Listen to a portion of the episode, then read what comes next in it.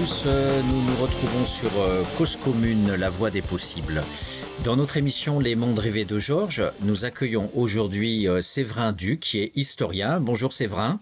Bonjour Patrick.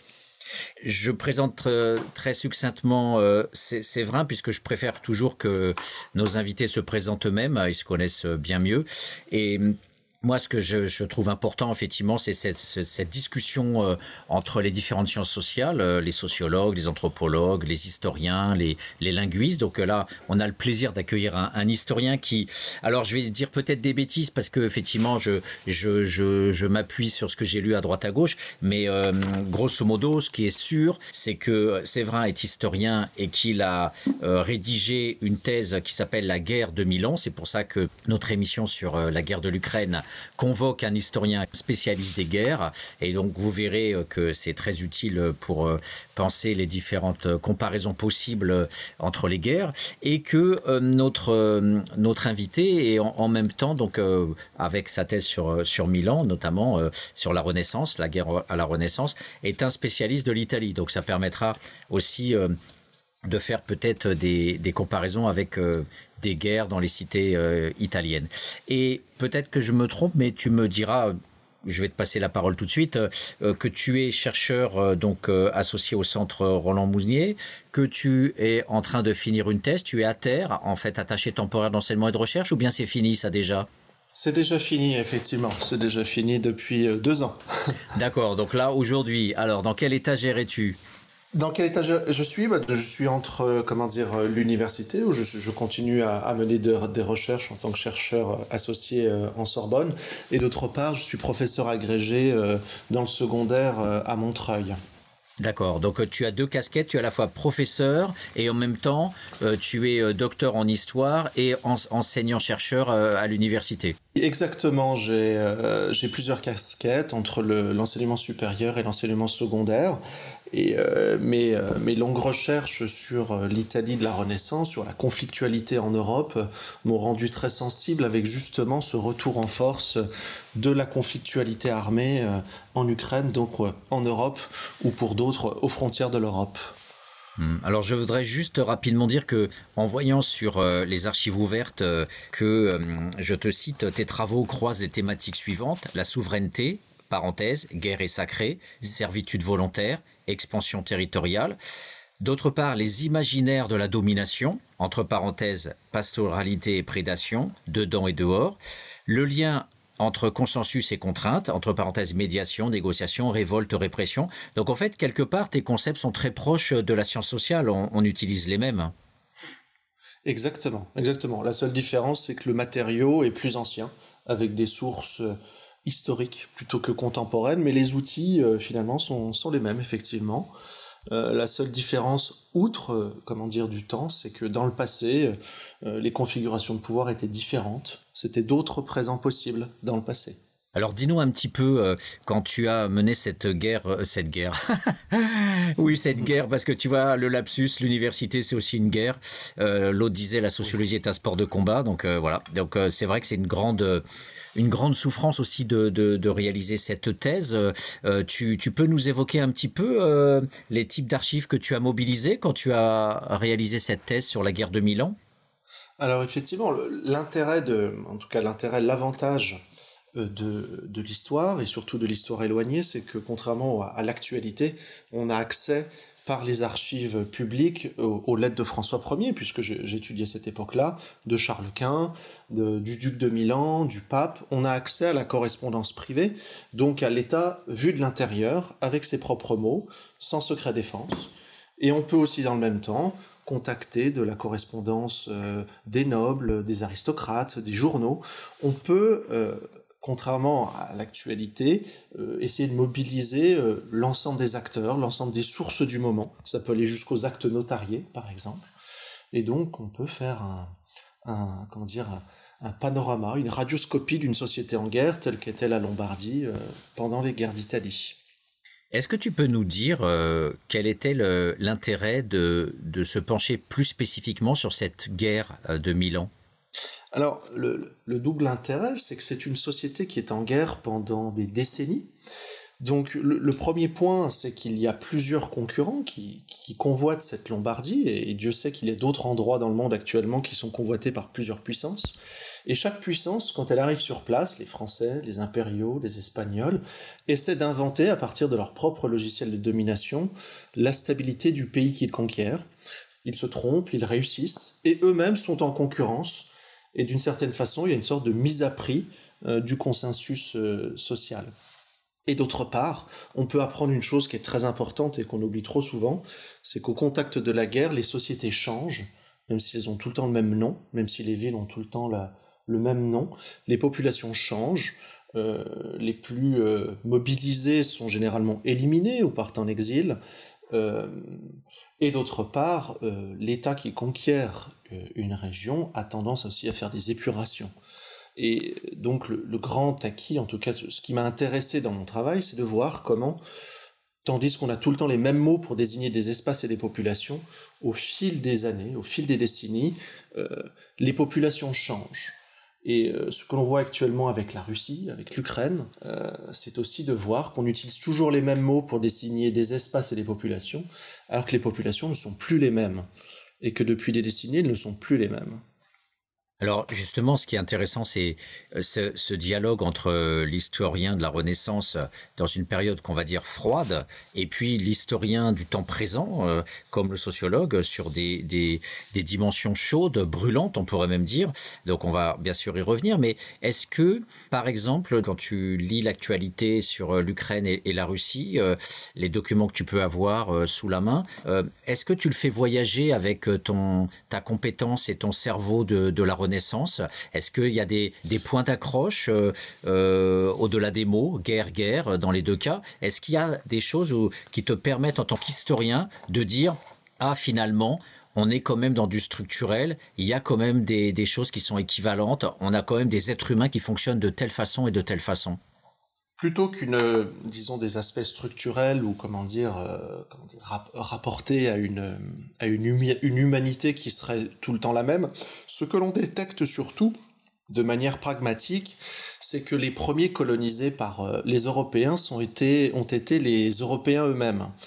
Et euh, à cause de la narration qu'on a de l'expansion ultramarine, l'expansion africaine, américaine de l'Europe, on a tendance à imaginer que les violences de guerre, que les pratiques de domination, que euh, la tentation des pouvoirs conquérants d'appuyer sur le bouton reset et d'imposer une nouvelle façon de voir le monde, de voir la société, de réorganiser les élites.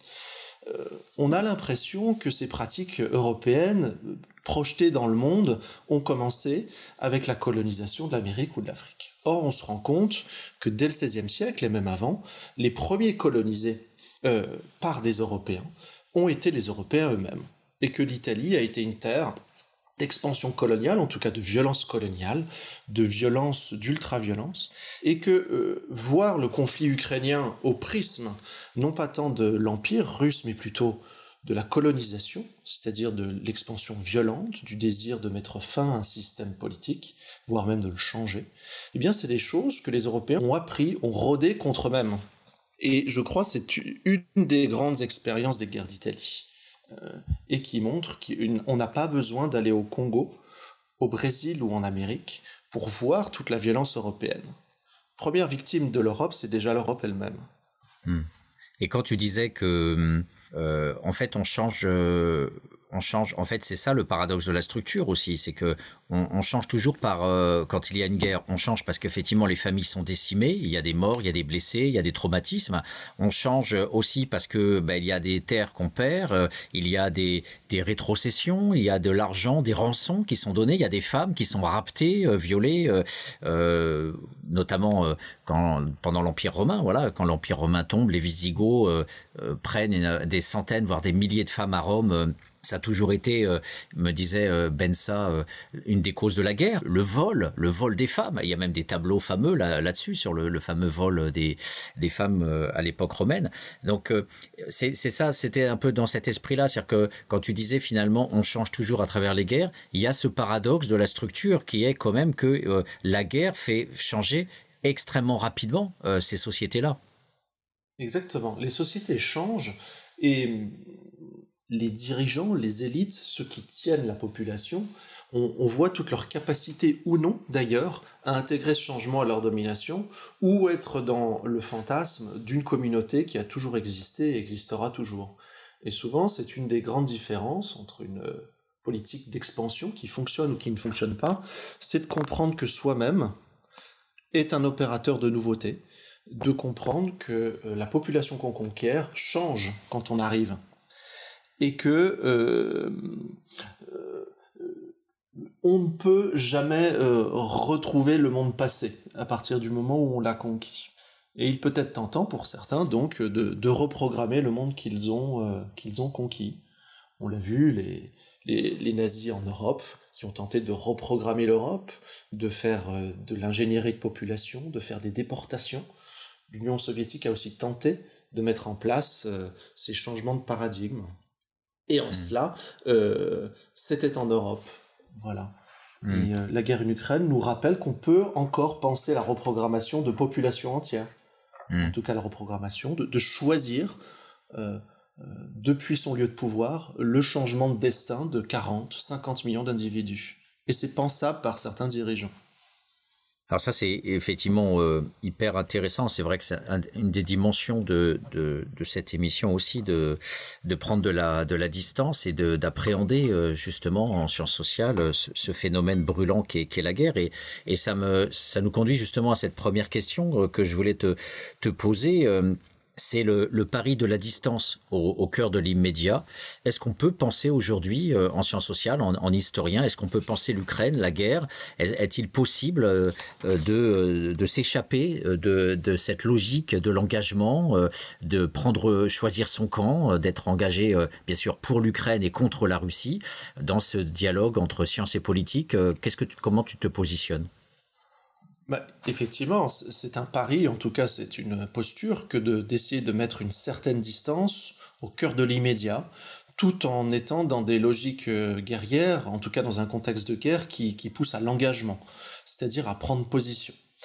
Or, en science, euh, il est très euh, périlleux, en histoire comme en sciences politiques, en psychologie, en sociologie, de prendre parti pour l'objet que l'on étudie. Parce que dès lors, le risque euh, et de passer euh, d'une grille d'analyse euh, sereine, raisonnable, à une prise de position morale, et donc finir par juger. Et le, la problématique, le problème essentiel, c'est que si l'on veut juger, on parle donc du bien et du mal, c'est qu'on a déjà le résultat avant même le travail.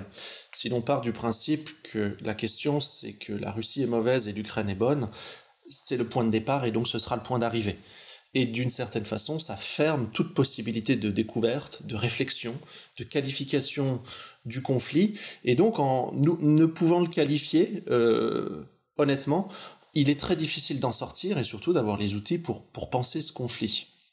Alors ça, évidemment, c'est vite dit, mais hum, je veux dire, pour aujourd'hui, on est dans un, cadre global, un, un mainstream où euh, les gens, la plupart des gens, et même beaucoup d'intellectuels, forcément euh, parlent en disant on est pour l'Ukraine, euh, les Russes sont des méchants, le noble d'un côté, l'ignoble de l'autre.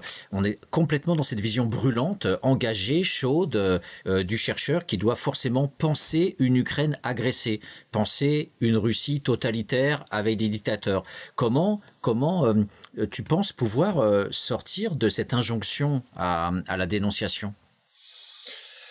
Eh bien, il y, a, deux portes de sortie. Soit on prend une hauteur euh, telle qu'on finit par analyser froidement la situation, quitte à être accusé d'être euh, presque complice euh, de la Russie, ce qui est un jugement de valeur sur le métier du scientifique qui, lui, euh, est un citoyen qui vote, qui peut s'exprimer, mais qui, dans son métier de scientifique, répond non pas ni à l'actualité, ni au bien, ni au mal, mais à une grille d'analyse, grille d'interprétation de ce qu'il a sous les yeux.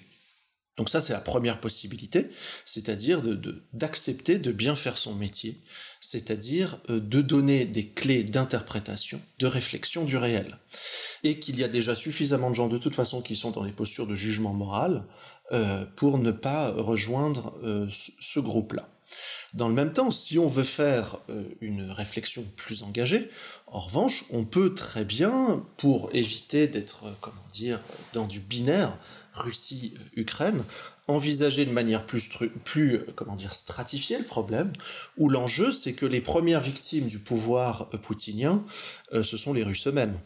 Et que d'un coup, tout l'outil justement de l'historien, du, spécialiste en sciences politiques, c'est de voir comment euh, l'expansion poutinienne en Ukraine, eh bien, le premier champ d'action, le premier lieu de domination du système poutinien, c'est la Russie elle-même, qui elle-même s'est construite comme une colonie vers l'Est et euh, vers l'océan Pacifique. Donc il y a toute une série d'outils, une fois qu'on a décidé de ne pas partir d'un jugement bien ou mal, on peut arriver à construire un avis éclairé, donner des outils même de réflexion politique. En tout cas, nous, on n'est pas là pour juger. On ne rendrait pas service aux gens en étant euh, des juges euh, du présent. D'ailleurs, qui sommes-nous pour juger une guerre d'aussi loin? En revanche, on peut donner des outils pour la qualifier. Alors, ce qui, ce qui, me, ce qui me fait penser au fait que quand tu dis la population russe est elle-même prise dans le jeu de, domination, ça permet de réinjecter des classes sociales entre les élites et le peuple, entre les bourgeois et les, prolétaires ou les classes populaires, c'est-à-dire aussi la, la piétaille qui va devenir la soldatesque et qui va, qui va, elle, mourir au charbon pendant que les généraux et les colonels, comme c'était pendant la guerre 14-18 le cas, rester dans les restaurants et à l'arrière, hein, les fameux planqués. Donc il y a aussi des luttes de classe au cœur même de, de la guerre. Donc ça permet déjà d'avoir un point, un point de vue qui casse la polarité euh, euh, Russie-Ukraine, parce qu'on voit qu'à l'intérieur de chaque bloc, il y a aussi des enjeux de pouvoir et de domination. Donc je pense ça c'est une analyse intéressante. Est-ce qu'il n'y a pas aussi le fait dans ces enjeux brûlants euh, de dire que et c'est un peu le cas sur euh, l'histoire des génocides, notamment le génocide des Juifs, euh, où on est prisonnier du mot Shoah ou Holocauste déjà. Euh, si on n'utilise pas ces mots-là, c'est déjà être presque révisionniste. Est-ce que euh, comme le disait euh, souvent euh, Elie Wiesel ou, ou Lanzmann, dès que tu commences à rendre raison de quelqu'un qui est un mauvais, un monstre, etc., c'est déjà relativisé, c'est déjà pardonné, comme disait Lanzmann, qui, qui en voulait aux sciences sociales parce qu'il voulait être dans la commémoration et pas dans la science. Et il disait, si jamais les scientifiques rendent raison de Eichmann ou de Hitler, c'est déjà apaiser le jugement qu'on peut avoir pour eux. Donc la science est dangereuse. Il faut juste être dans l'émotionnel et la commémoration. Donc, est-ce que tu penses que on peut, sur cette histoire de, la guerre en, Ukraine, euh, est-ce que tu penses qu'on peut faire aussi de, la science au, risque de euh, paraître euh, être quelqu'un qui rabote le sens, quelqu'un qui atténue les enjeux et, finalement presque être un traître? C'est que à partir du moment où on veut qualifier le réel à partir du bien et du mal, nécessairement, on tombe dans, dans la binarité et euh, forcément dans la condamnation.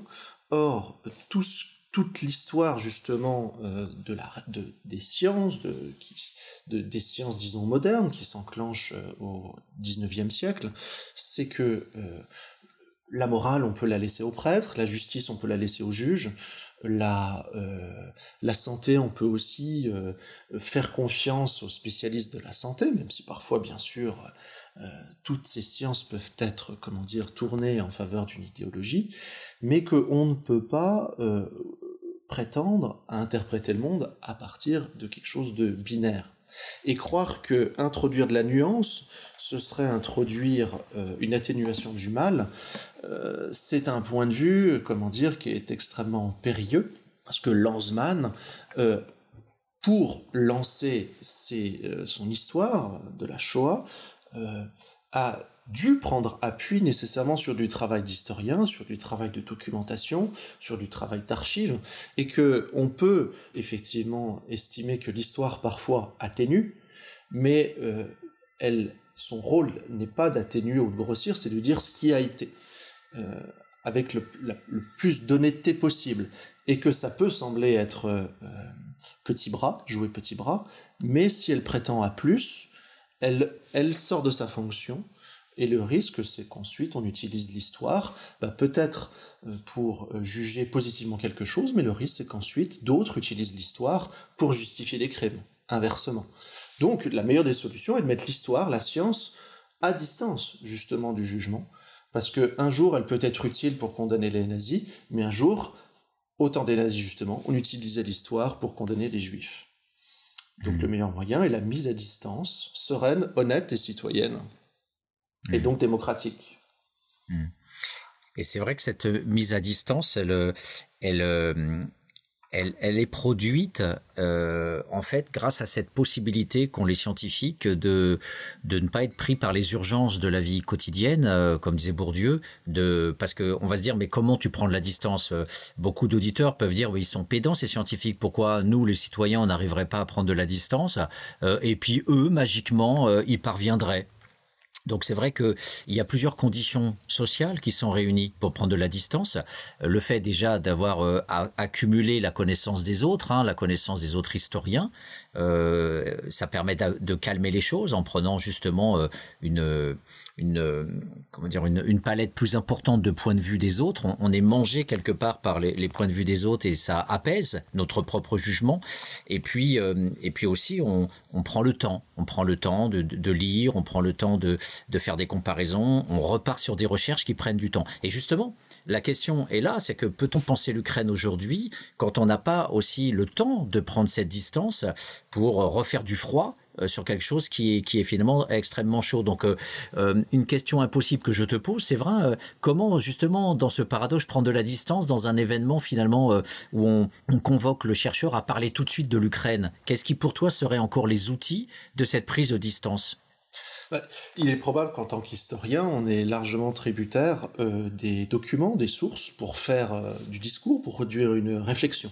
Or, tout notre, euh, notre, euh, tout le défi actuel, c'est que face à la crise ukrainienne, comme face à toute crise, c'est qu'elles sont, elles sont interprétées, en tout cas dictées, euh, ou comment dire, mises en discours ou en actualité, en information par, par les médias. Et donc, une autre source principale, en tout cas pas source principale, mais la source principale des individus qui veulent s'informer, c'est les médias.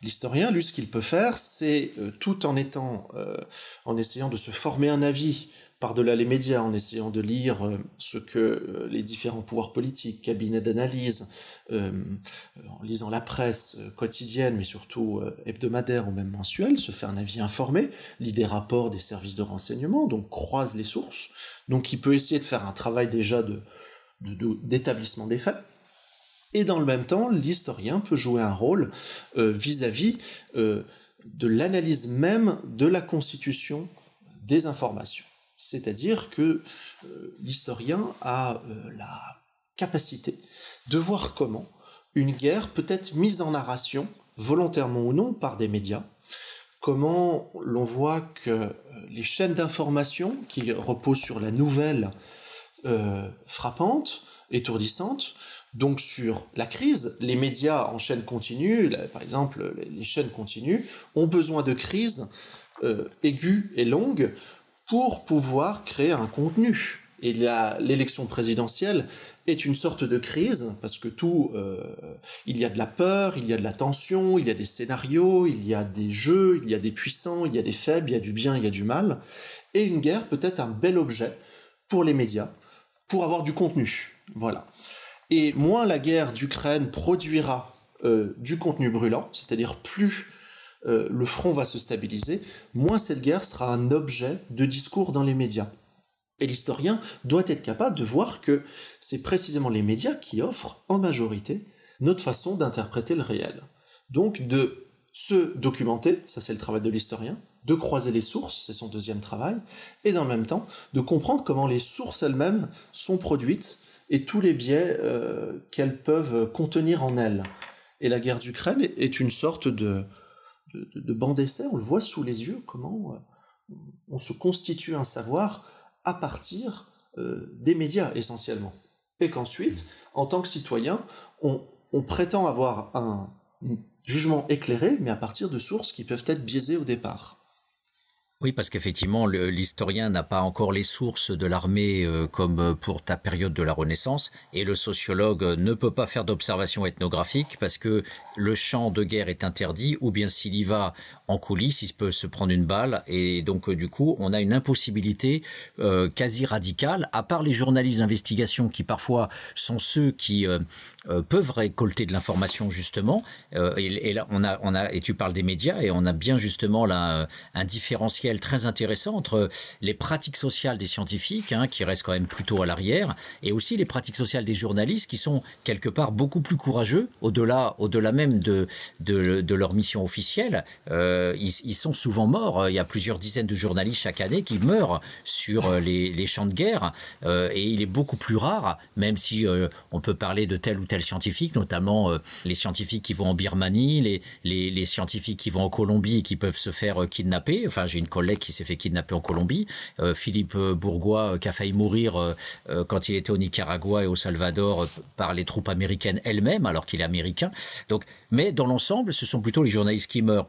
Donc nous, on se retrouve finalement à devoir penser l'Ukraine et la guerre de l'Ukraine à travers les informations récoltées par des journalistes essentiellement. Donc euh, c'est vrai que ça, c'est un filtre euh, important, mais comme tu dis, on croise les sources. Et je dirais, il y a aussi euh, le scientifique est quelqu'un qui, parce qu'il a déjà appris, est quelqu'un qui essaye de ne pas être un jobard. Alors je, je m'explique, c'est-à-dire que le chercheur manie essentiellement les choses du pouvoir et de la domination, et, et, il sait que les discours font partie de cette domination et ces enjeux de pouvoir. Donc toi, dans la façon dont tu lis les informations, tu as ces lunettes particulières de l'historien qui essaye de ne pas être dupe de ce qui peut être dit et, donc tu filtres, tu tamises les informations. Est-ce que tu peux nous dire un petit peu comment tu fonctionnes dans cette prise de distance pour tamiser les informations, pour pas être un jobard, pour pas prendre euh, pour argent comptant tout ce qui est dit. Comment tu fonctionnes euh, euh, en, en, en modus operandi, en savoir-faire par rapport à ça? Disons que face à la nouveauté, tout en essayant de qualifier toute la nouveauté de la guerre en Ukraine qui se déploie sous nos yeux, il faut très rapidement, quand on est confronté à quelque chose de neuf, comprendre que la façon dont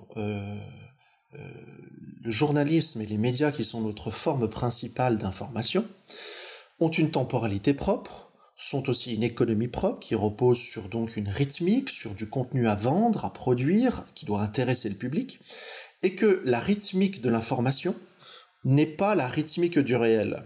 C'est-à-dire que la vraie temporalité de la guerre d'Ukraine, c'est pas la temporalité des médias occidentaux, ni des hommes politiques d'ailleurs, et des femmes politiques, mais c'est la temporalité de la guerre elle-même.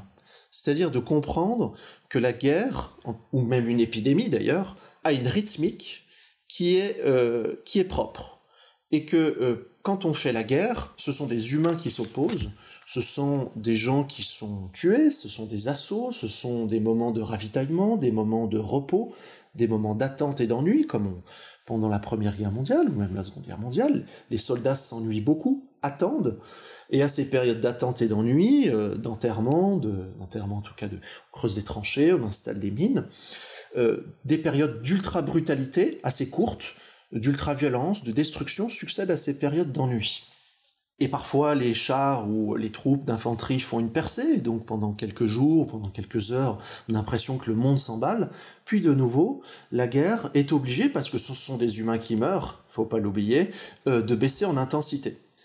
Et une fois qu'on a compris que la guerre avait son propre rythme, que la logistique d'une armée a son propre rythme, parce qu'on le sait, que l'engagement des armées a son propre rythme, bien il y a des phases de relâche.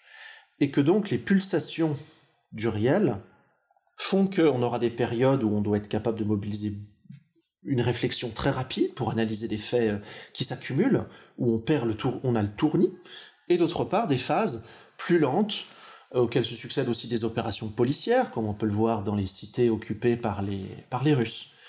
Et donc, de se rendre compte que ce qu'on a sous les yeux, c'est une guerre euh, d'inspiration un peu coloniale, d'inspiration aussi impériale, impérialiste, et que c'est cette grille-là qu'il faut mobiliser en se disant, bon, je suis peut-être bousculé par, le par euh, la brutalité et l'accélération de la guerre, même par son déclenchement, mais il faut pas oublier qu'à un moment, euh, la guerre a ses pulsations, et qu'à un moment, la Russie, même si elle fait peur, même si la Russie fait peur, ça reste des hommes, ça reste une armée, ça reste de la logistique et être capable donc, au moment où on est totalement étourdi par le conflit, quand il se déclenche euh, il y a un mois, comprendre qu'il va durer. Et inscrire de la durée, euh, on se rend compte, euh, en qualifiant juste cette guerre comme bonne ou mauvaise, eh bien on n'arrive pas à la penser. Et comprendre que cette guerre va éreinter l'Ukraine, mais elle va aussi éreinter la Russie. Voilà, donc ça permet aussi de penser un moyen et un long terme, dans un court-termisme médiatique. Bah écoute, Séverin, je te remercie beaucoup pour euh, cette euh, cette euh, façon de penser la distance effectivement à travers cette connaissance intime que l'historien a déjà et qu'il mobilise déjà sur un nouveau théâtre d'intervention. On va approfondir cette question de, de, la guerre conventionnelle en Europe, comment penser la guerre en, Ukraine euh, dans ce second volet, après le, le volet épistémologique, moral, euh, la, question de la science. Et avant de commencer ce, ce nouveau volet, je vous propose euh, un, une coupure musicale avec un groupe euh, ukrainien qui, qui s'appelle Proroki et qui nous propose ce titre qui est le bienvenu, Ukraine.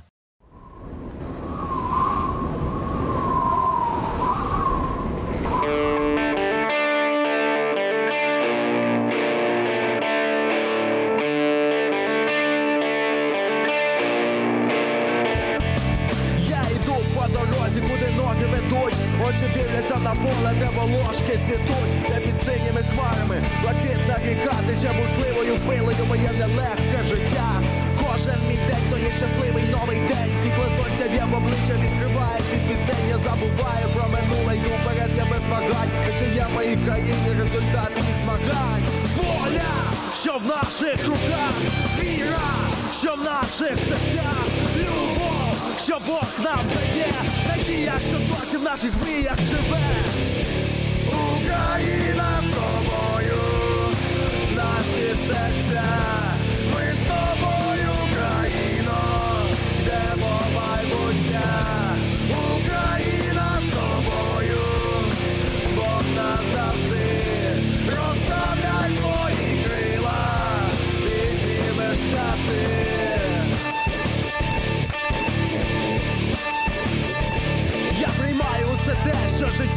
дає усі радощі, не згоди, все, що на шляху стає.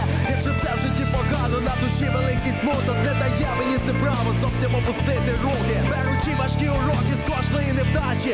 Чуся на своїх помилках, не зневірююсь, не плачу. Бачу, я своє майбутнє та уперто йду до нього. Розбиваючи всі стіни, здобуваю перемоги. Ти не можеш ті події у житті контролювати. Та закраще все, що ліве на шляху своїм пізнав. Не втомуй моя країна, ще тече в тобі вода владі це все значить ти жива.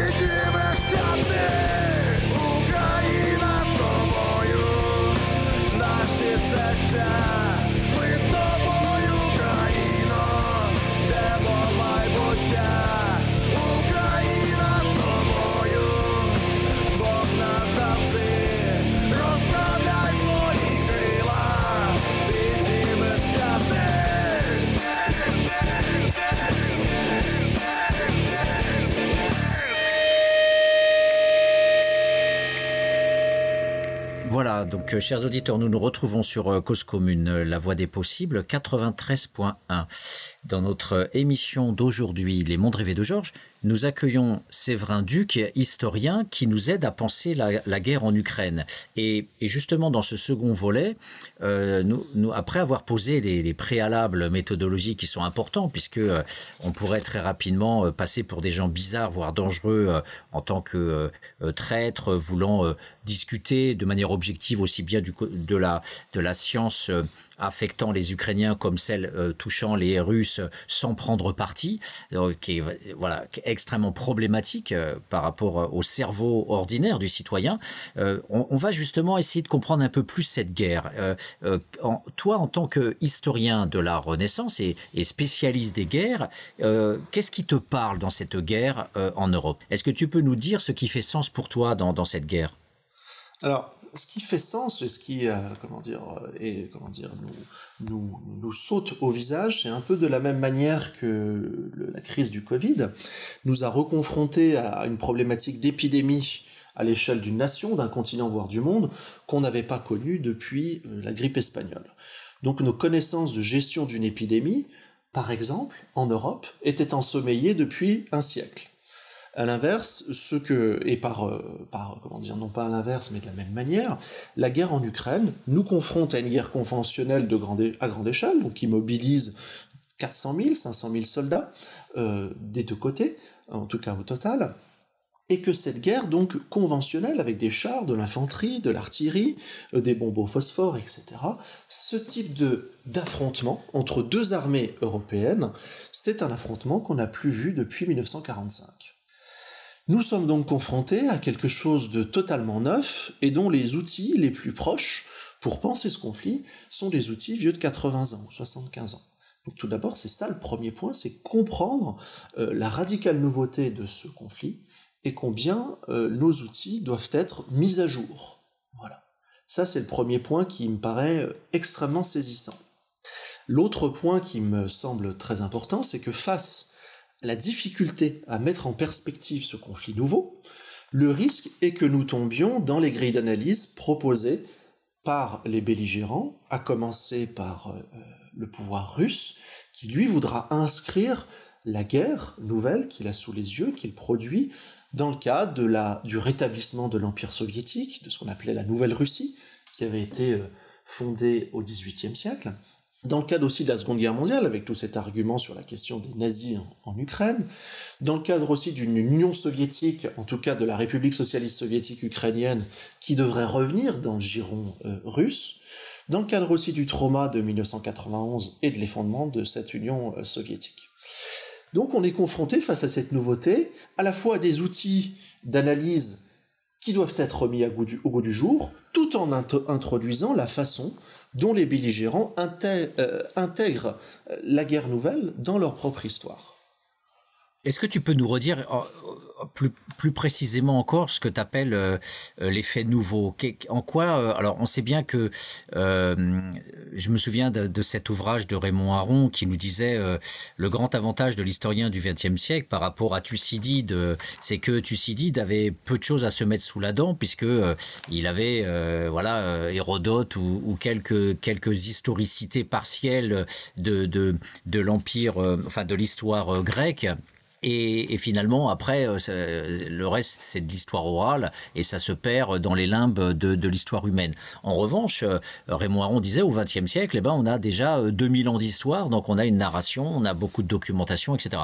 Donc là, le changement historique, l'historicité, on a des, une, nouvelle façon de, de, faire la guerre par rapport à d'autres guerres qui se sont produites, donc celles que tu as étudiées à travers le Moyen Âge et la Renaissance. Donc, en quoi c'est nouveau, toi qui as maintenant ces 2000 ans d'histoire devant toi pour pouvoir faire des comparaisons Bien, on se rend compte, et, c'est une, porte d'entrée sans vouloir euh, dire que c'est l'alpha et l'oméga de l'analyse d'une situation, mais en tout cas, la, grande nouveauté, c'est qu'on est à la fois dans une guerre conventionnelle avec des chars, avec des, fantassins et de l'artillerie, donc ça ressemblerait à 45, mais dans le même temps, euh, le progrès technologique, les avancées technologiques font que désormais, moyennant des systèmes satellitaires euh, militaires, euh, aussi bien russes, mais aussi par exemple américains ou de l'OTAN, qui peuvent d'une certaine façon plus ou moins être mis au service des Ukrainiens, en tout cas en produisant de la donnée pour localiser les unités russes, on peut assez rapidement se rendre compte que le conflit, tout en étant très conventionnel,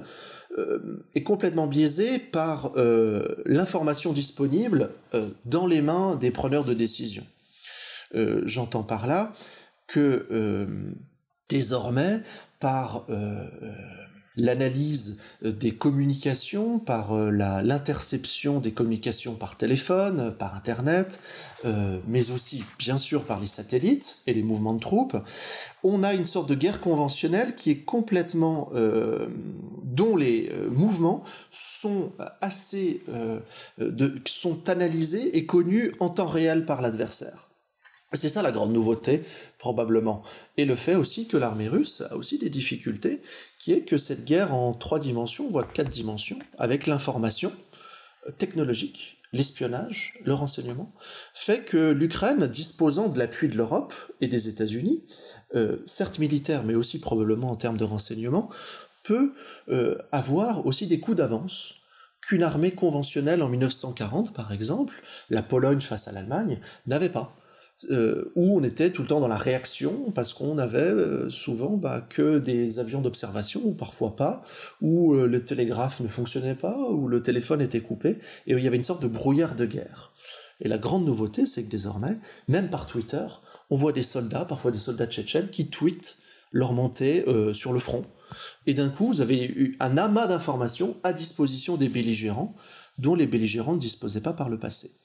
Ce qui fait que désormais, euh, et les opinions internationales ont accès à ces informations-là aussi par les médias, et ces opinions peuvent aussi peser dans le débat public. Euh, c'est aussi une des, si ce n'est des nouveautés, mais un des, des grands, comment dire, euh, un des grands éléments forts qui pèsent dans un conflit, ce sont les opinions publiques qui sont au courant en continu des faits. Alors c'est vrai que ces opinions publiques, c'est intéressant ce que tu dis, c'est que à, la fois on est dans l'ultra caché parce que tout le dispositif satellitaire, on n'y connaît rien, on ne sait pas ce que les Américains voient, on ne sait pas ce que l'OTAN voit euh, à travers ces satellites sur ce qui se passe. Ils vont bien se garder de nous le dire pour pouvoir aider les Ukrainiens. Donc nous, en tant que chercheurs, on a peu d'informations. Et en même temps on a une ultra communication, comme tu dis, en temps réel, malgré tout, c'est-à-dire une occupation idéologique du terrain par les médias occidentaux une saturation de la communication en temps réel, mais on ne sait pas si cette communication en temps réel, elle est liée aux informations qui sont données par les satellites, parce que justement il y a une occupation d'informations, une occupation idéologique, et, notamment cette occupation idéologique, elle fonctionne essentiellement à travers le concept de civils euh, martyrisés, de pures victimes, qui fait que les médias nous, nous propulsent, hein, euh, vraiment euh, avec le langage militaire, ils nous propulsent euh, dans, dans une ultra, comment dire, une, ultra production du jugement.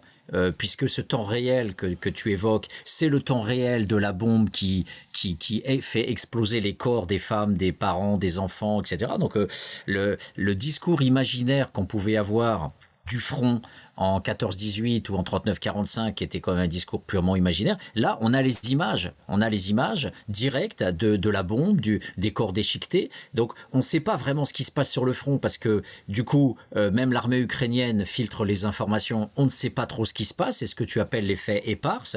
Mais de l'autre côté, on a une ultra saturation de la communication en termes de victimisation des Ukrainiens.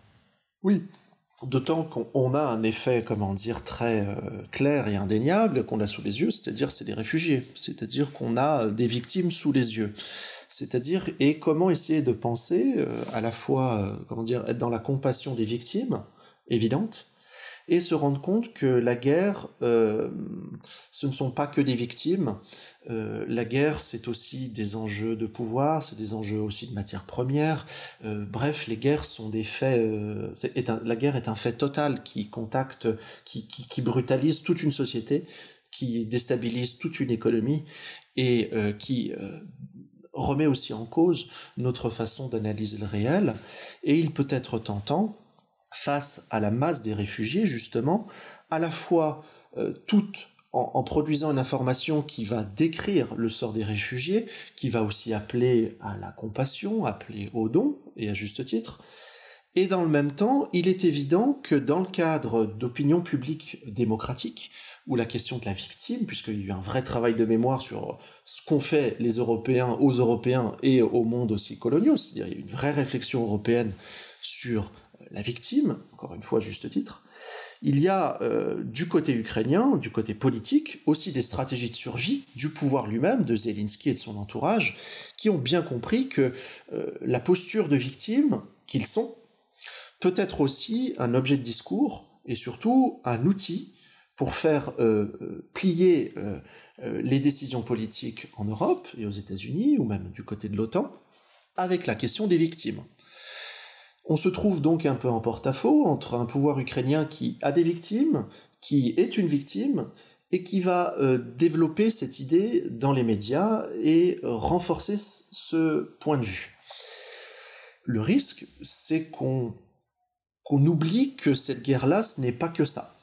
Et c'est sur un fil un peu étroit, c'est un peu un numéro d'équilibriste que l'historien doit faire, c'est-à-dire tout en tenant compte euh, qu'il y a des victimes dans une guerre, mais qu'une guerre, ce n'est pas que des victimes, parce que ça, empêche aussi de qualifier ce qu'est cette guerre, euh, de la comprendre, de comprendre ce que c'est que le pouvoir russe, de comprendre ce que c'est que euh, la société russe dans sa complicité, ou dans sa soumission, ou dans son refus. Euh, ça, c'est le premier point. Deuxième point, c'est que nous n'avons pas, nous sommes largement tributaires du point de vue ukrainien qui a, dans, se bat pour sa survie, donc il est logique qu'ils aient des stratégies de survie, euh, de déformation de la réalité, mais dans le même temps, nous sommes tributaires largement de son point de vue. Euh, ça, c'est le deuxième point. Le troisième point, c'est qu'ensuite, vous avez des formations comme l'OTAN ou même les États-Unis qui peuvent, par la question de la victimisation de l'Ukraine, faire avancer eux-mêmes leur pion stratégique à un autre niveau. Mmh. De la même façon que le pouvoir russe s'était mis dans une position de victimisation vis-à-vis de l'Occident, et que c'est la position de victime qui a rendu possible le passage à l'acte euh, de la guerre. Donc, euh, il faut toujours prendre en compte la question des victimes et des victimisations, mais comprendre que ce n'est pas si innocent que ça.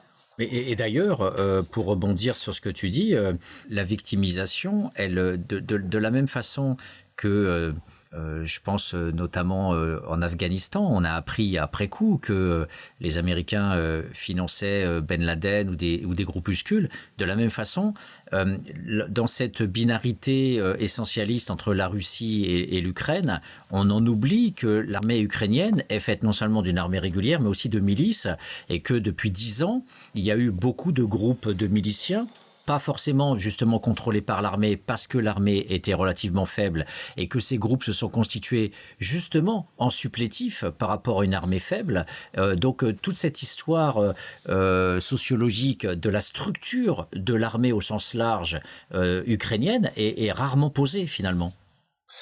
Elle est rarement posée de la même façon qu'on a mis beaucoup de temps en France à se rendre compte qu'une partie de la résistance française était de droite, voire d'extrême droite, que celui qui était parti à Londres n'était pas de gauche du tout, et qu'il était animé euh, d'une d'un culte de la France et d'une vraie, euh, en tout cas, si ce n'est germanophobie, en tout cas de, de, de, conscience très poussée que la France était en danger face à l'Allemagne, que, que la domination allemande de l'Europe était un problème, que la France ne pouvait l'accepter, et que ce logiciel était un logiciel surtout développé euh, du côté de de la droite, voire de l'extrême droite. Et qu'il est très compliqué donc dans une guerre de voir une posture de résistance, donc plutôt noble, de la part de gens qui ont un logiciel euh, qui peut être un peu moins recommandable. Et en Ukraine, c'est un peu le problème, c'est qu'on a des milices euh, qui euh, résistent à l'occupation russe, qui ont pu... Historiquement, en Ukraine, il y a une résistance à la présence russe, et qu'une partie de cette résistance-là, pardon, et dans les mains de gens de droite, voire d'extrême droite. Et donc, on est mis dans un porte-à-faux qui est que si on analyse ça purement en termes moraux, eh bien la morale ne permet pas de trancher, parce qu'on est dans une impasse. C'est des résistants, donc ils sont gentils, et ils sont d'extrême droite, donc ils sont méchants. Et là, euh, on se rend compte que avoir une posture seulement morale dans un conflit euh, nous met dans une impasse. Il faut donc essayer de développer d'autres outils. Euh, de reprendre encore plus de hauteur. Comment je fais pour intégrer ces brigades, euh, en tout cas dans l'analyse, euh, ces brigades d'extrême droite qui peuvent faire partie de l'armée ukrainienne désormais. Hmm. le premier outil, ce serait tout d'abord les effectifs c'est-à-dire d'essayer déjà de voir en termes d'effectifs, est-ce que l'armée est à 80% composée de gens d'extrême droite? Manifestement pas. Ces brigades euh, doivent, euh, ont un, doivent avoir un effectif, et cet effectif, euh, ces effectifs sont bien inférieurs au montant total, aux effectifs totaux de la, de l'armée ukrainienne. Et tout le pari, en tout cas de la communication du pouvoir russe, du pouvoir poutinien, était d'assimiler le tout c'est-à-dire toute l'armée ukrainienne, voire toute l'Ukraine, a cette partie qui existe vraiment, et qui, à mon avis, pose problème au pouvoir ukrainien lui-même. Qu'à un moment, il faudra, un peu comme en France, tenir compte, dans le cadre de la résistance, par exemple, entre 40 et 45, euh, de la droite, voire de l'extrême droite dans la résistance. Euh, et, et, à l'opposé de l'extrême gauche du Parti communiste. C'est-à-dire que bah, quand on résiste, euh, on le résiste peut-être pour des raisons qui ne sont pas forcément les mêmes que tout le monde. Donc un sens de la nuance qu'il faut euh, ici encore mmh. avoir. Mmh. Et d'ailleurs, euh, aussi bien du côté des, communistes qui avaient des armes, et c'est pour ça que Londres ne voulait pas donner d'armes aussi au, FTP, hein, aux résistants communistes, parce qu'ils mmh. se disaient après la guerre, ils vont l'utiliser pour faire la révolution. Et c'était un des, une des peurs de, Londres, de De Gaulle et, des Anglais à ce niveau-là, mais de l'autre côté aussi, euh, qualifier l'autre de, de, nazi ou d'extrême droite, c'est aussi un, un, enjeu de pouvoir, un enjeu de lutte idéologique. Je, je pense par exemple à la Seconde Guerre mondiale, où, euh, et euh, notamment à la guerre en Bosnie, où Mitterrand était farouchement euh, anti-croate et pro-serbe euh, parce qu'il qualifiait les Croates d'oustachis, c'est-à-dire de nazis, à, à, qui aidaient les, les nazis à mmh. exterminer la Yougoslavie. Le problème étant que cette arme euh, idéologique, euh, s'appuyant sur de l'histoire de la part de Mitterrand, a permis de légitimer les massacres et le génocide des Bosniaques musulmans, et notamment aussi le, massacre de Srebrenica, où il y a eu euh, plus de 7000 hommes qui ont été décimés. Et donc du coup, la qualification de l'autre comme nazi permet aussi de cacher ses propres implications, je dirais, euh, comme nazi. C'est-à-dire euh, euh, quand Mitterrand va légitimer le, génocide au Rwanda en disant les Africains n'en sont pas un génocide près, quand il a raconté ça dans le Figaro, bah, il, cachait la participation de l'armée française au, génocide des, Tutsis par l'armement des Hutus notamment, et pareil en Bosnie. Donc on, on on a aussi ce jeu très compliqué entre le réel et le symbolique. Complètement. Et la position du scientifique, de l'historien, c'est justement de montrer que face à toute situation, il y a tout le temps deux niveaux dans une situation. Il y a euh, euh, les faits, mettons en Ukraine, oui, il, peut y avoir des néo-nazis, oui, il peut y avoir des milices d'extrême droite, oui, il y a un problème d'extrême droite en Ukraine, mais quel pays, hélas, euh, en Europe pourrait se dire qu'il n'y a pas de problème de l'extrême droite. Là-bas, c'est une extrême droite qui appartient à l'histoire de l'Europe de l'Est, donc euh, avec ses spécificités, qu'il faut donc connaître avant de juger. En tout cas, qu'il faut euh, euh, comprendre que ce sont des terres qui n'ont pas connu la démocratie historiquement, à part depuis les 30 dernières années. Donc c'est aussi des régimes spécifiques qui ont vécu la famine des années 30, organisée par les soviétiques, qui ont connu la brutalité des, des nazis ensuite. Bref, ce sont des terres euh, brutalisées par l'histoire. Et l'extrême droite en est aussi une héritière, c'est-à-dire qu'elle porte en elle euh, un désir, une pulsion, une envie de destruction, d'extermination, qui est une des problématiques qui doit poser problème aussi au pouvoir euh, central ukrainien. Ça, c'est le premier point. C'est-à-dire qu'on peut l'analyser, et moi je ne peux pas aller plus loin, parce que je ne suis pas spécialiste des, de l'extrême droite ukrainienne, et il y en a d'autres, les gens qui feront ce travail-là. Mais dans le même temps, il y a euh, un deuxième niveau, c'est de voir comment les adversaires de l'Ukraine, en tout cas du pouvoir ukrainien indépendant, vont être capables de mobiliser cette réalité, mais d'assimiler cette réalité à toute l'Ukraine. Et dès lors, de faire rentrer euh, l'Union soviétique, bah, c'est un lapsus révélateur, la Russie actuelle comme nouvelle Union soviétique, qui serait de nouveau comme en 43 ou en 44, face à un seul type d'ennemi, des, nazis, des fascistes. Et face à des nazis et face à des fascistes, eh bien on mène une guerre d'extermination. Parce qu'on a le bien pour soi, et c'est une guerre de civilisation. Or, l'Ukraine n'est pas nazie, l'Ukraine n'est pas fasciste. Il y a donc une tentative du côté russe de faire rejouer un peu l'histoire de la Grande Guerre patriotique de 41-45 face aux Allemands et d'essayer de faire rejouer donc les mêmes circuits d'imaginaire, les mêmes circuits idéologiques, pour prendre au piège les opinions, pour se dire, bon, bah, si c'est des nazis, ça justifie la guerre, et ça justifie toutes les pratiques. Oui, bien et donc ça justifie la guerre elle-même. Alors tu me disais, euh, quand on préparait l'émission, tu me disais que euh, la description de la situation en Ukraine nécessite d'analyser des faits épars, d'autre part d'analyser des espaces et enfin d'analyser des temporalités. Est-ce que tu peux nous expliquer tout ça? Alors tout d'abord les espaces, euh, c'est de se rendre compte, tout d'abord de prendre une carte, de se rendre compte de la taille des pays respectifs, de se rendre compte de l'immensité russe face à un pays ukrainien qui équivaut à l'Allemagne et à la Pologne en termes de, superficie, qui équivaut à la France plus le Benelux. Ça, c'est le premier point. Le deuxième point qu'il faut euh, vraiment prendre en compte quand on parle de l'Ukraine, c'est de se rendre compte que toute guerre, et a fortiori moderne, a besoin des villes pour tenir, euh, pour, les villes font les États.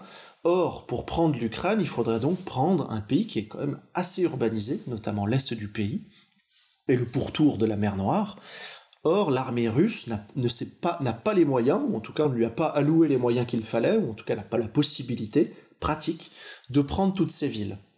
On est donc face à une guerre conventionnelle qui a pour objectif de prendre un grand pays, mais ce pays ne tombe pas parce que les villes résistent, et les moyens alloués pour prendre ces villes ne sont pas suffisants. On est donc dans une sorte d'impasse euh, entre le défi et le, défi spatial et les moyens alloués pour s'emparer de, de, ces villes. D'où des, des, phénomènes de siège qu'on a déjà vu du temps de Sarajevo, qu'on a vu à Alep ou Benghazi ou d'autres villes ainsi, où les villes sont imprenables, on ne peut que les détruire.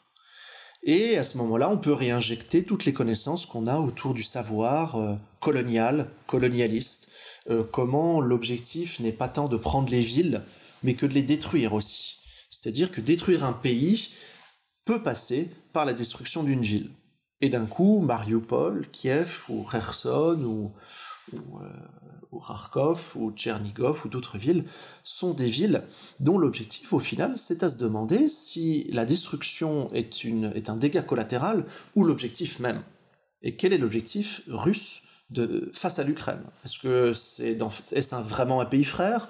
Est-ce que, à défaut d'être un pays frère, ça ne doit pas devenir une marche impériale, une sorte de désert? Économique, euh, démographique. C'est aussi ça ce que nous enseigne l'espace.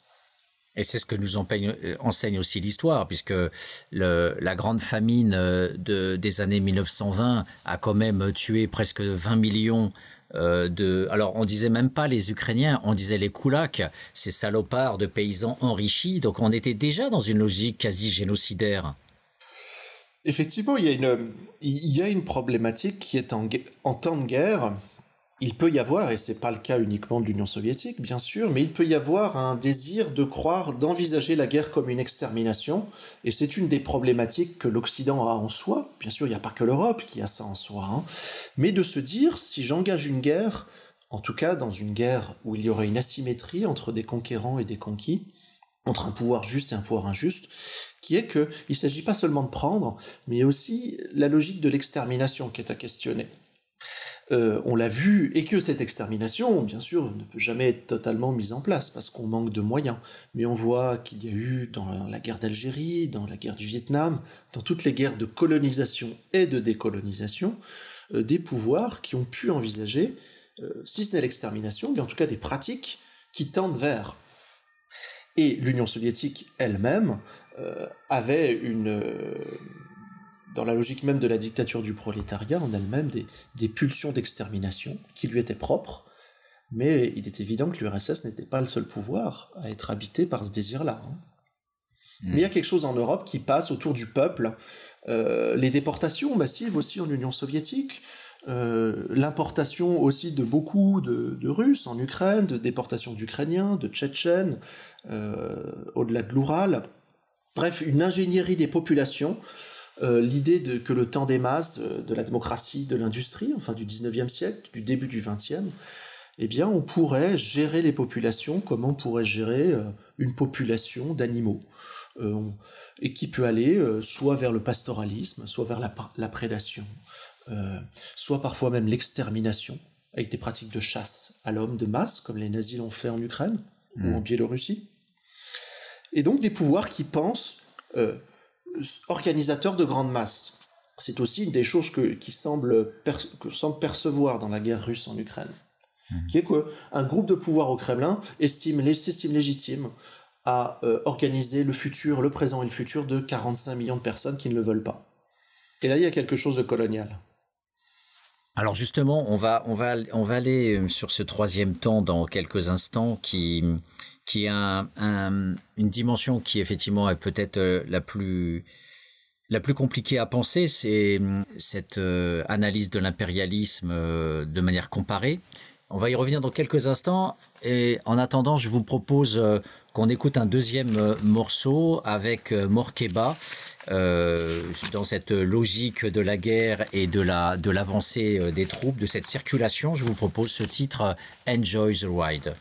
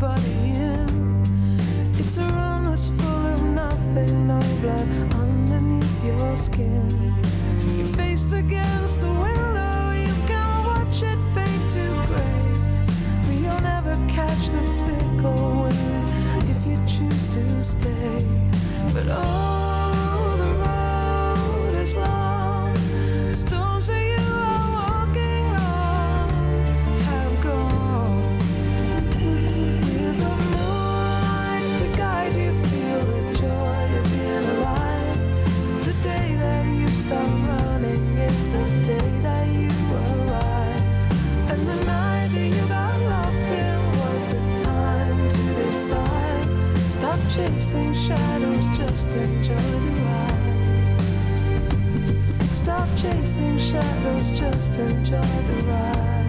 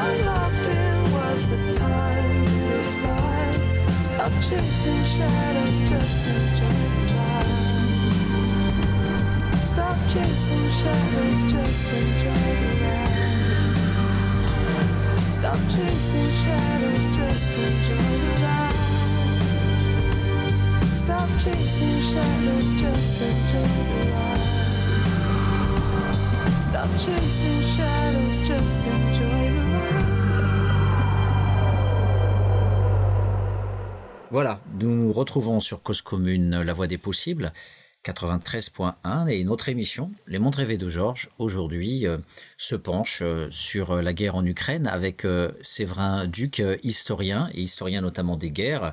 Et je voulais te demander, euh, c'est vrai, euh, est-ce que une façon de prendre la distance, c'est pas justement de comparer euh, aussi les impérialismes et de voir que on est très prolixe nous en Occident pour qualifier les Russes d'impérialistes, de vouloir recréer l'empire russe, l'empire soviétique, etc. Mais dans le même temps, on se rend compte que euh, on est nous particulièrement silencieux euh, souvent euh, quand on réfléchit à notre propre histoire.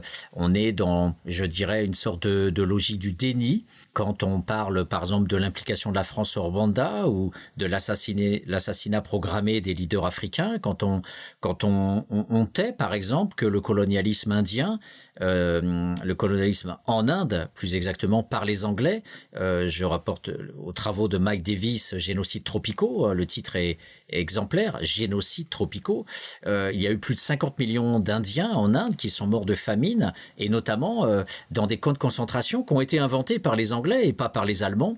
Euh, donc ça aussi, on le, on le tait, que les démocraties ont inventé les camps de concentration. Donc finalement, aussi prendre de la distance et penser la violence impériale des Russes, c'est aussi quelque part euh, proposer cette comparaison avec nos, propres impérialismes. Oui, le grand enjeu de, la guerre en Ukraine, un des grands enjeux, c'est que on est confronté à un pouvoir qui semble vouloir sortir de ses propres frontières reconnues, et que ce pouvoir semble avoir euh, une sorte de poussée impériale. Et bien sûr, l'impérial, l'impérialisme lui-même ne dira jamais qu'il est impérialiste, il estimera toujours que ce qu'il conquiert lui appartient, euh, soit parce qu'il est supérieur, ça donne le colonialisme, et qu'il y aura une sorte de mission mondiale de l'homme blanc, mais ça c'était avant, soit parce que l'Ukraine, ayant appartenu à une époque à la Russie, à l'Union soviétique et même avant à l'Empire russe, eh bien parce que euh, la Russie possédait l'Ukraine, a possédé l'Ukraine, eh bien elle la possédera. Une sorte de capture de l'histoire. Ça c'est le, premier point qui, saute aux yeux. Le deuxième point qui, euh, qui me semble évident, c'est que ces expansionnismes eux-mêmes ont leur histoire propre, c'est-à-dire l'expansionnisme russe a sa propre histoire, et on sait que à la fin du, XVIIIe siècle, même tout au long du XVIIIe siècle, les villes principales d'Ukraine, a exclu, mais par exemple Odessa ou même Sébastopol, sont des villes qui ont été fondées par les Russes.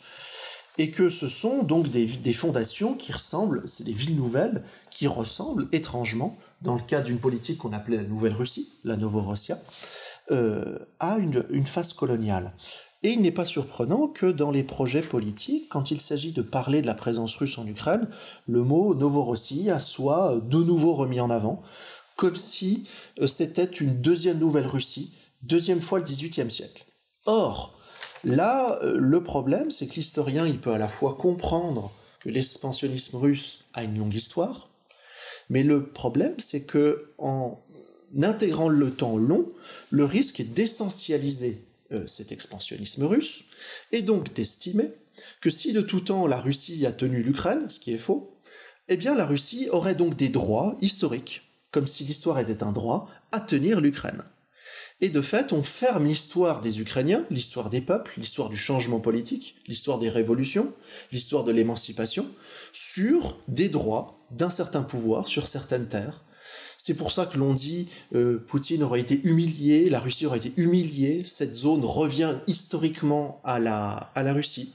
Or non, l'histoire montre que des peuples peuvent euh, s'émanciper, que les peuples ont le droit de s'émanciper, que rien n'est donné dans le ciel, que tout est très présent, et que là, euh, le pouvoir poutinien, c'est un présent renouvelé de puissance, c'est un, une puissance actuelle qui mène une guerre actuelle en vue d'objectifs actuels et qu'il faut comprendre que toute opération de pouvoir va chercher, euh, d'expansion, va chercher dans le passé des justifications, des précédents, parler de droit historique, mais c'est une distorsion de l'histoire, et c'est surtout la négation du droit des peuples.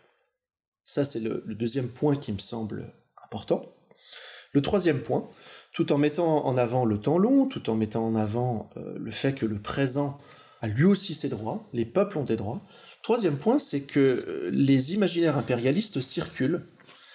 De la même façon, on oublie souvent qu'un un des modèles, une des grammaires de l'expansion allemande nazie à l'Est, en Ukraine, en Russie, c'est le Far West américain, c'est-à-dire l'idée d'un grand espace ouvert à la conquête de l'Europe.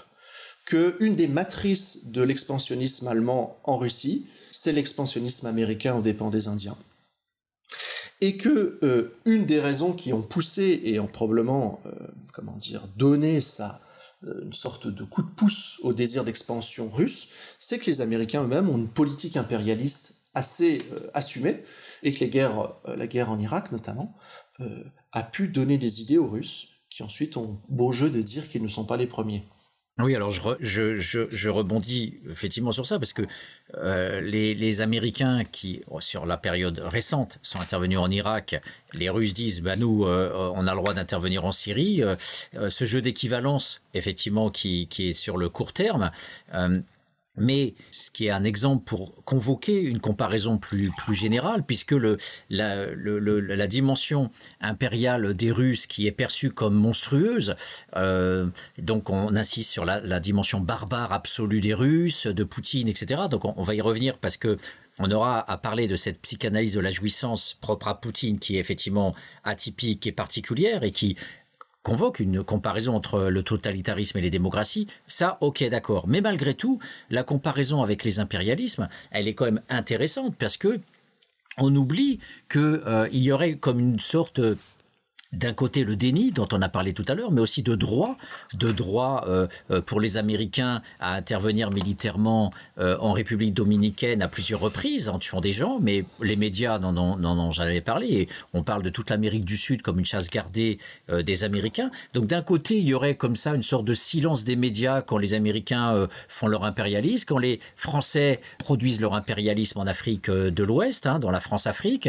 là aussi, c'est banal. L'armée française est au Mali, au Niger, euh, en Centrafrique, en Côte d'Ivoire, on est un peu partout, c'est normal. Voilà. Et puis de l'autre côté, on, produit aussi une barbarisation quand on parle de l'impérialisme euh, russe, alors que quelque part, on se dit, ben, comparons le, les Chinois, les Américains, les Français, les Anglais, les, les voire les Hollandais euh, sur la l'Indonésie, etc., on se dit, mais quelque part, euh, euh, Poutine n'est pas plus violent euh, dans sa façon d'opérer au niveau impérialiste que ce que l'Occident a pu faire ou peut faire encore aujourd'hui. Donc ça, c'est la, la question très, très, très brûlante que je peux te poser.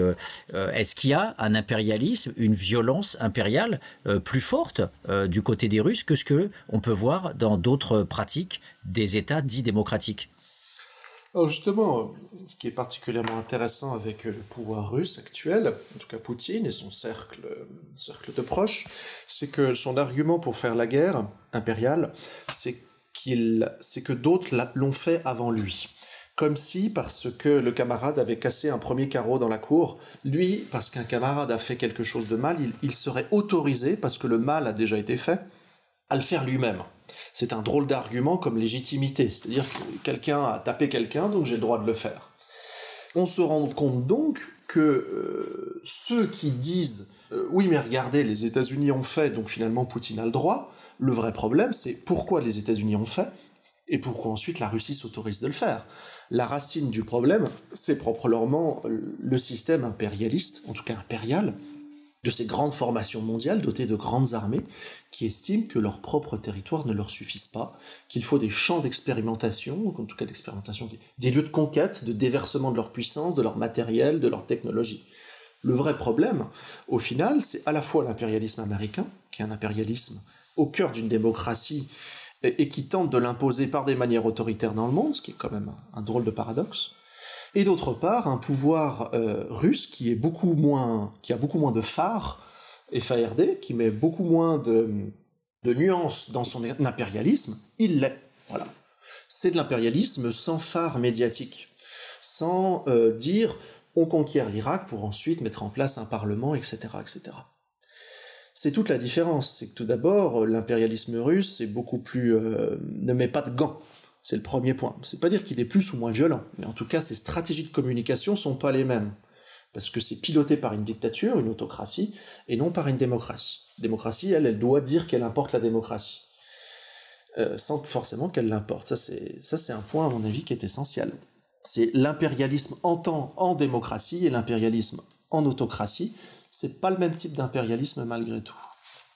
Parce que l'impérialisme en démocratie a malgré tout des garde-fous, et la guerre d'Irak, on l'a bien vu, autant les médias sont capables parfois de mettre sous le boisseau certaines choses, mais la question d'Abu Ghraib, la question des crimes de guerre américains, n'aurait probablement pas pu sortir en Russie. En tout cas, c'est sorti en Irak. Euh, les violences aussi de la France en Algérie, la, torture, euh, la violence de l'armée américaine au Vietnam, sont sorties malgré tout. C'est ce qu'on peut, le crédit qu'on peut donner à une démocratie, c'est que quand son régime, son pouvoir, le pouvoir politique mène des guerres impériales, il y a malgré tout des contre-pouvoirs, une opinion publique. Voilà. Tout à fait. Et, c'est vrai que ces contre-pouvoirs ne sont pas forcément organisés, mais euh, un peu comme le Washington Post avec les affaires des écoutes téléphoniques, c'est effectivement le mouvement même de euh, la démocratie. Euh, je pense au mouvement ouvrier. les capitalistes n'ont jamais dit au mouvement ouvrier fais des grèves et lutte pour qu'on puisse avoir des contre-pouvoirs. C'est bien l'existence même paradoxale et non volontaire des effets d'agrégation qui existent dans une démocratie, qui font qu'il y a du mouvement ouvrier, qu'il y a des journalistes qui donnent de l'information, qu'il y a notamment aussi une science sociale, parce que la science sociale participe aussi de cette production de contre-pouvoir, peut-être euh, beaucoup plus faible que les journalistes et des, médias, mais en tous les cas, tu, as tout à fait raison d'insister sur, euh, cette dimension-là. Il n'empêche, euh, il n'empêche qu'effectivement, la force de la démocratie, c'est de masquer aussi mieux et parfois sur des, sur des pratiques qui sont euh, euh, quasi équivalentes. Euh, je pense notamment à des, à des massacres ou, ou à des génocides, que ça soit avec des bombes incendiaires ou de, ou de l'insecticide pour les Américains au Vietnam, ou, ou que ça soit euh, effectivement euh, euh, par une guerre ultra meurtrière comme en Algérie où il y a eu plus d'un million de morts et où il y a eu l'usage banalisé de la torture, d'ailleurs protégé par François Mitterrand quand il était à l'époque ministre de la Justice. Donc on, on a ces, ces, dimensions-là qui sont très intéressantes à, à étudier, à comparer, et mais je pense que le facteur résiduel, euh, dans ce dernier chapitre, le facteur résiduel, c'est quand même ce qu'on pourrait appeler l'habitus totalitaire. Et si on peut parler un peu de Poutine, si on pouvait s'autoriser une psychanalyse de la jouissance, euh, on, pourrait, euh, voilà, avec tes connaissances sur la guerre, d'essayer d'avancer un petit peu sur ces profils de dirigeants autocrates ou totalitaires qui finalement se réalisent dans cet espace-temps de la guerre. Oui, avec, euh, en prenant la précaution initiale, bien sûr, qui est que pour mener une psychanalyse, une, analyse psychologique d'un individu, il faut mener un entretien, il faut avoir à sa disposition euh, la parole de la personne. Euh, c'est-à-dire que il est très problématique, même si on peut tenter de le faire, et on va essayer de réfléchir un peu, de dresser la carte mentale d'un individu qu'on n'a jamais eu en face de soi. Les seules sources dont on dispose, c'est lui qui les produit. Ce sont des témoignages d'opposants qui donc par définition sont, peuvent être un petit peu, comment dire, euh, euh, biaisés. Et d'autre part, euh, le pouvoir ukrainien, le pouvoir américain, ou les médias en général.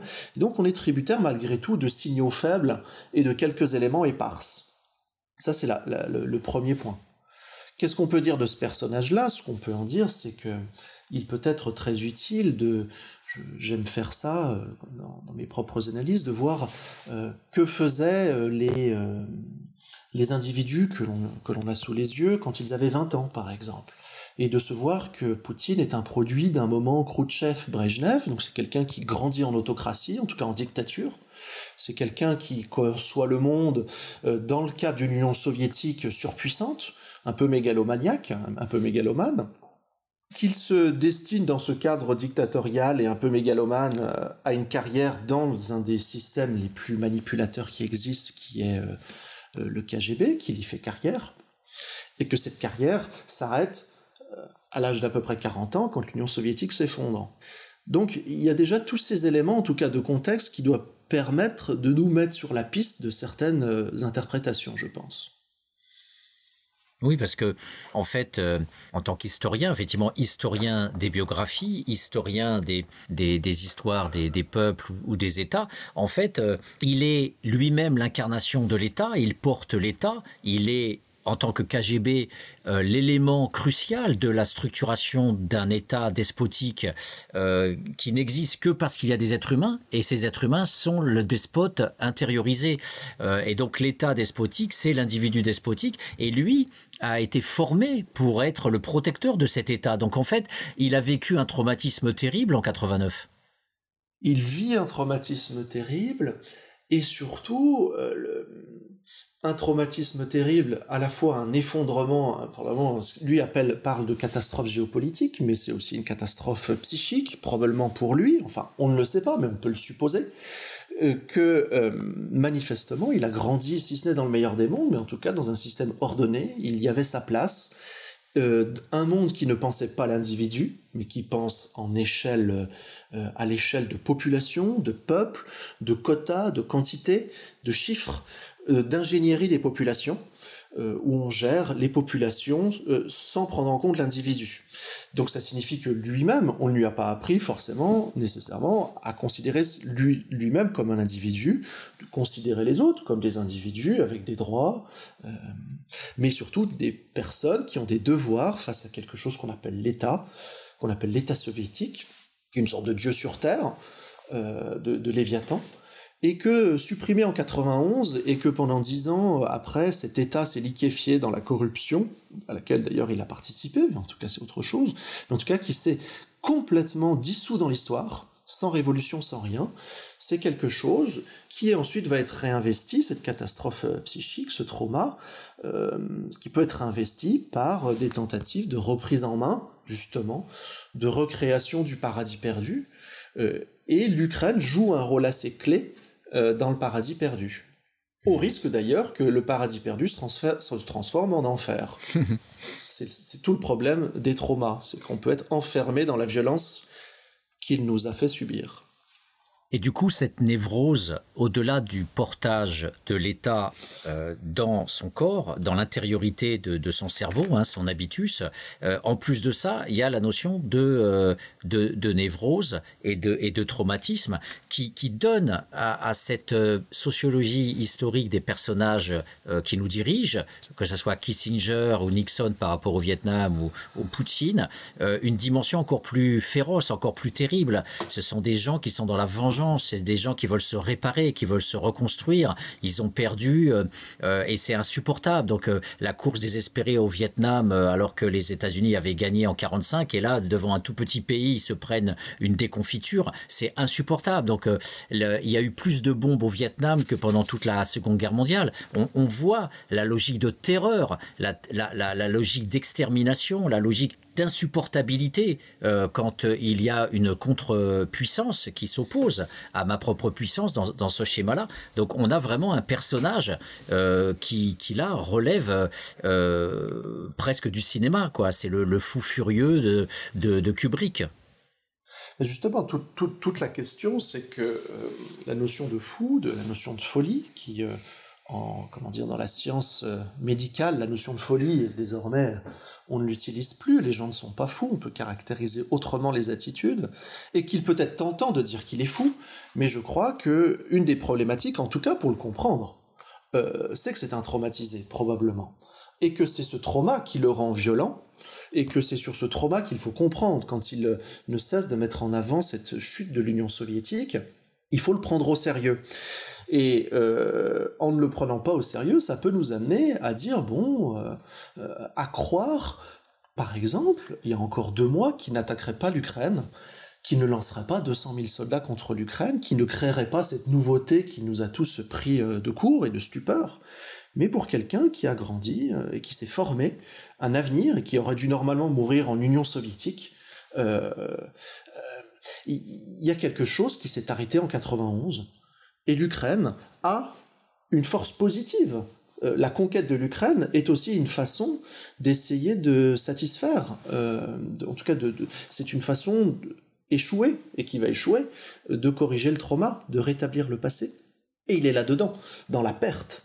Le conflit est inévitable, et donc il est vital pour lui. Et plus il est vital, plus il a l'impression qu'il vit pour sa survie et le rétablissement de ce qu'il était par le passé, plus on peut craindre une guerre qui va durer très longtemps. Parce que si l'Ukraine est une sorte de déploiement de son traumatisme à l'échelle de l'Europe de l'Est, ça veut dire que tant qu'il y aura Poutine, euh, il y aura la question de l'Ukraine. Mais qu'il n'est pas le seul à être traumatisé, parce que euh, il n'est pas le seul. Euh, finalement, s'il s'est senti autorisé à le faire, c'est aussi qu'il pensait qu'il n'était pas le seul à le penser. Hmm. Mais est-ce qu'on peut dire il que pas le seul Poutine... traumatisé Ouais. Est-ce qu'on peut dire que Poutine euh, n'est pas que l'atypique du névrosé traumatisé, mais qu'il est aussi quelque part le point d'orgue, euh, Max Weber dirait le type idéal euh, de ce que peut être un dirigeant politique, c'est-à-dire la, la, jouissance du pouvoir qui monte en puissance dans les phases de guerre, parce que au-delà de ce que, encore une fois, Max Weber appelle l'état rationnel légal, l'état légal rationnel qui organise ses routines, de la domination, du prélèvement fiscal, de ses armées, etc Là, on est dans le registre plus de l'émotionnel, du charismatique, comme il le dit encore, donc des stades qu'il a remplis avec 100 000 personnes, des fêtes, des héros, de la commémoration, et, donc du coup de quelque chose qui nous permet de, de penser aussi nos dirigeants à nous, quand on pensait par exemple euh, Giscard d'Estaing qui aimait défoncer la tronche des ours euh, avec les Russes en Russie euh, à la sortie de l'hibernation, quand on a le, le prince de l'Espagne, pareil, qui va tuer des éléphants euh, euh, à, à, défaut de tuer des humains, à défaut d'être dans cette machine désirante, comme disait Deleuze, de pouvoir être toujours pris par la puissance. On le voit avec les, les viols de Kadhafi, les viols en Corée du Nord des femmes coréennes, des partouzes d'État gigantesques qui existe là-bas. On le voit avec euh, Strauss-Kahn et, les terreurs euh, sexuelles au ministère des Finances. Donc on peut dire que quelque part en filigrane, on a aussi ces délires de puissance, cette, logique de pouvoir euh, des hommes aussi quelque part, qu'on le retrouve à travers Poutine de manière extrême, on pourrait dire, mais qui existe en pointillé chez tous nos dirigeants politiques. Il existe en, en pointillé le non-dit du pouvoir, qui est que le pouvoir a quelque chose de prédateur, on peut même parler pour certains systèmes de prédatocratie, c'est-à-dire qu'au cœur du pouvoir, le pouvoir lui-même, ce serait une opération de prendre quelque chose, de prendre la vie. Et si l'on a une bonne expérience du Moyen Âge, de l'époque moderne, de la littérature de l'époque, il y a un triptyque entre la guerre, conquérir des populations, euh, euh, l'amour qui est en fait du viol, la conquête des femmes, et enfin la chasse qui est la conquête des animaux, la prédation. Il y a donc un triptyque qui est possible euh, dans le cadre d'une monarchie. François Ier fait la guerre, viole des femmes, on le sait, tue des animaux par centaines. Son règne est en fait une grande chasse à l'homme.